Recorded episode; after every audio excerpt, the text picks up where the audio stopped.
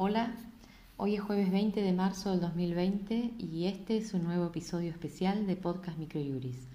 Frente a la pandemia ante la que nos encontramos por el coronavirus y dada la necesidad de información sobre el tema, hemos decidido realizar el podcast de hoy resumiendo las principales novedades sobre el tema.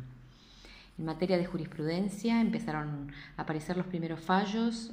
El primero que vamos a comentar es de materia civil, transporte aéreo, coronavirus, medidas cautelares.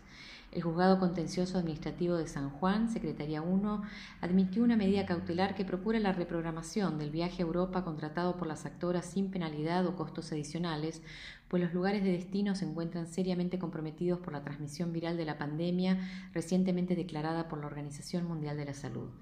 Partes del fallo, Ibáñez Mariela y otros contra Falabella Viajes y la TAM Airlines Group sobre amparo de fecha 12 de marzo del 2020.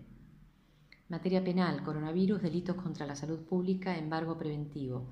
El Juzgado Federal de Campana citó al encartado a prestar declaración indagatoria frente a la posible infracción al artículo 7, inciso D y E del decreto 260-2020 de emergencia sanitaria, ya que aquel provenía de un país que se encuentra dentro de los calificados como foco de contagio del virus COVID-19 y no habría permanecido aislado en su domicilio, decretándose también un embargo preventivo sobre sus bienes en la suma de pesos 400.000 partes NN sobre indagatoria del 16 de marzo del 2020. Legislación, normas de emergencia. Decreto de necesidad de urgencia número 297, de fecha hoy, 20 de marzo.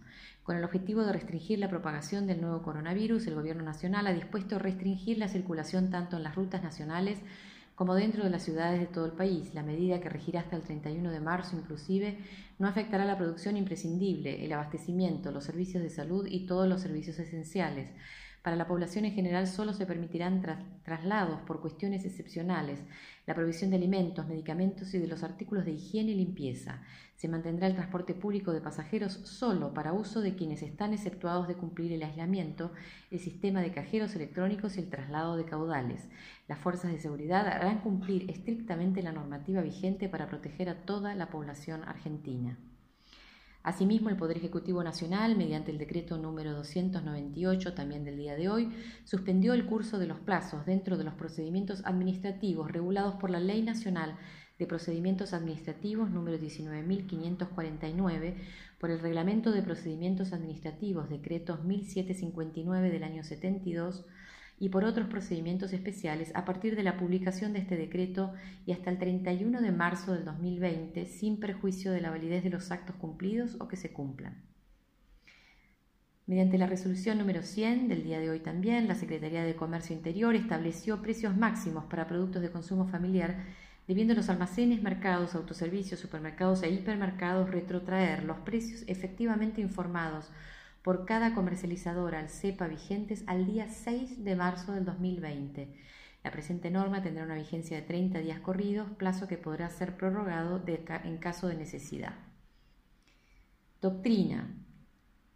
Como doctrina presentamos el artículo del doctor Gabriel Cuadri del Derecho Procesal Electrónico en los tiempos del coronavirus, donde el autor analiza la prestación del servicio de justicia en estos tiempos y cómo se suspende la actividad, el rol de la tecnología, teletrabajo, presentaciones electrónicas.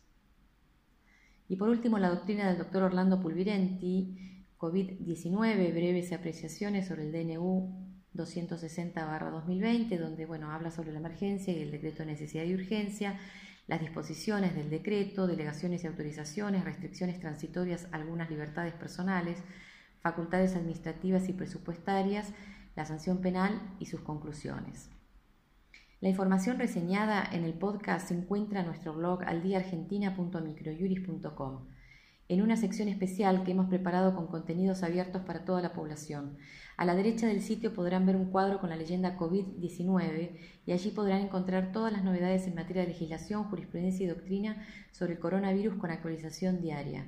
Para saber sobre nuestros servicios se pueden comunicar de 9 a 18 horas a través de nuestro número de WhatsApp 15 22 60 2006 o escribirnos a socios.ar.microjuris.com y consultarnos sobre promociones y planes de suscripción. Muchas gracias, cuídense y hasta nuestro próximo encuentro.